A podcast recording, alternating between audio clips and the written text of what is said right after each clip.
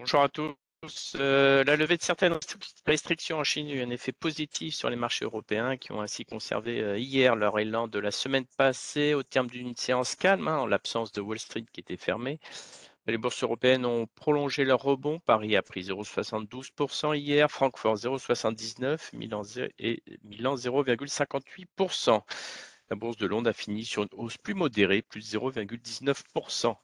Ces nouvelles encourageantes en provenant de la Chine sont le principal déclencheur de la réaction positive du secteur du luxe hier, qui fasse ainsi une partie de ses récentes pertes. On a Interparfum qui a gagné 5%, Hermès plus 4%, tandis que L'Oréal a avancé de 3,9%. A contrario, GTT a subi hier des prises de bénéfices à la baissé de plus de 10%, accusant le repli le plus prononcé du SBF 120. Hier à Wall Street, les marchés étaient fermés en raison du jour férié du Memorial Day.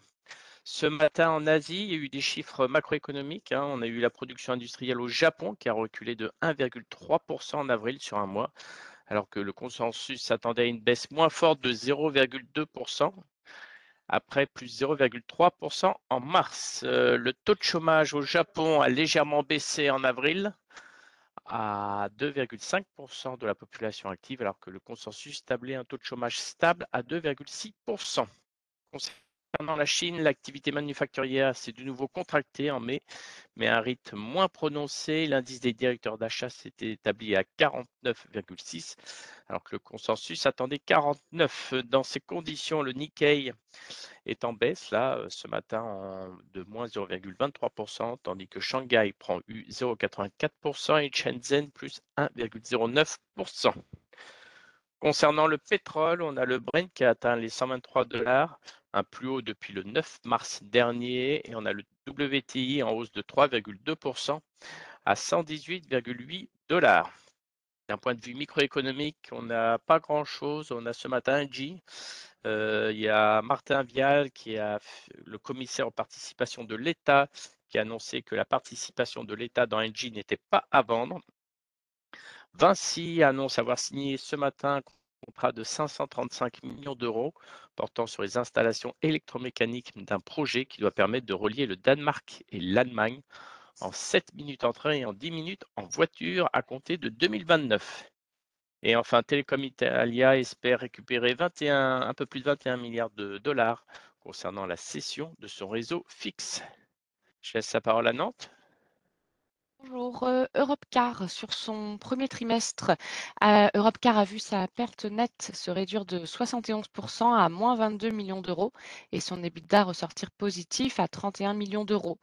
Euh, tout ça pour un chiffre d'affaires en hausse de 57% à 567 millions d'euros. Europcar revendique une meilleure visibilité sur 2022 que lors de sa publication préliminaire du premier trimestre. Big Ben, euh, sur son exercice 2021-2022 clos fin mars, l'éditeur de jeux vidéo sort un résultat opérationnel courant chutant de 42% à 21 millions d'euros, malgré tout en haute fourchette de l'objectif annoncé et supérieur au consensus. Il fait ressortir une marge de 7,6% contre 12,4% un an auparavant.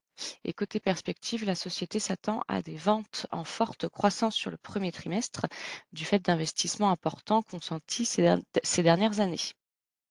Et enfin, JC Deco signe un contrat exclusif d'écrans digitaux in-store des Galeries Lafayette, Paris-Haussmann. C'est tout pour nous ce matin. Merci Céline. Concernant les changements de recours, euh, NG HSBC relève sa recommandation à l'achat, objectif de cours relevé à 15,90 Sur Kering, HSBC relève sa recommandation à l'achat également. Sur Aperam, Morgan Stanley passe de pondération en ligne à surpondéré en tablant 51 euros. Sur Danone, Jeffries reste à l'achat, objectif relevé à 58,50 euros. Sur Volkswagen, HSBC passe de conserver à achat, target 234. Et enfin, euh, RWE, Chevreux augmente son objectif sur l'action à 55 euros. Concernant l'agenda du jour, on aura l'indice des prix du des logements à 15 heures, la confiance des consommateurs à 16 heures. Et en termes de publication, après la clôture, on aura Salesforce et HP. Je laisse la parole à Lionel.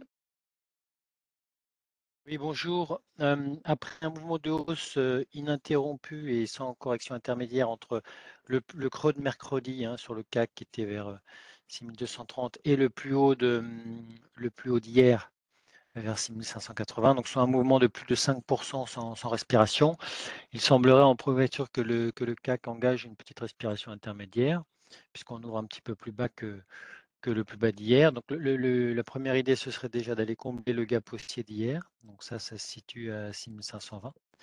Et peut-être de faire un retracement donc, des, des 4 jours de hausse en question. Euh, dans ce cadre, le premier tracement, le 38% de retracement de ce mouvement-là, il se situe vers 6450. Donc ça, ça sera un niveau de retracement qui sera intéressant à mettre à profit pour, euh, pour acheter sur, euh, sur repli, sur correction. Bonne journée. Merci, bonne séance à vous.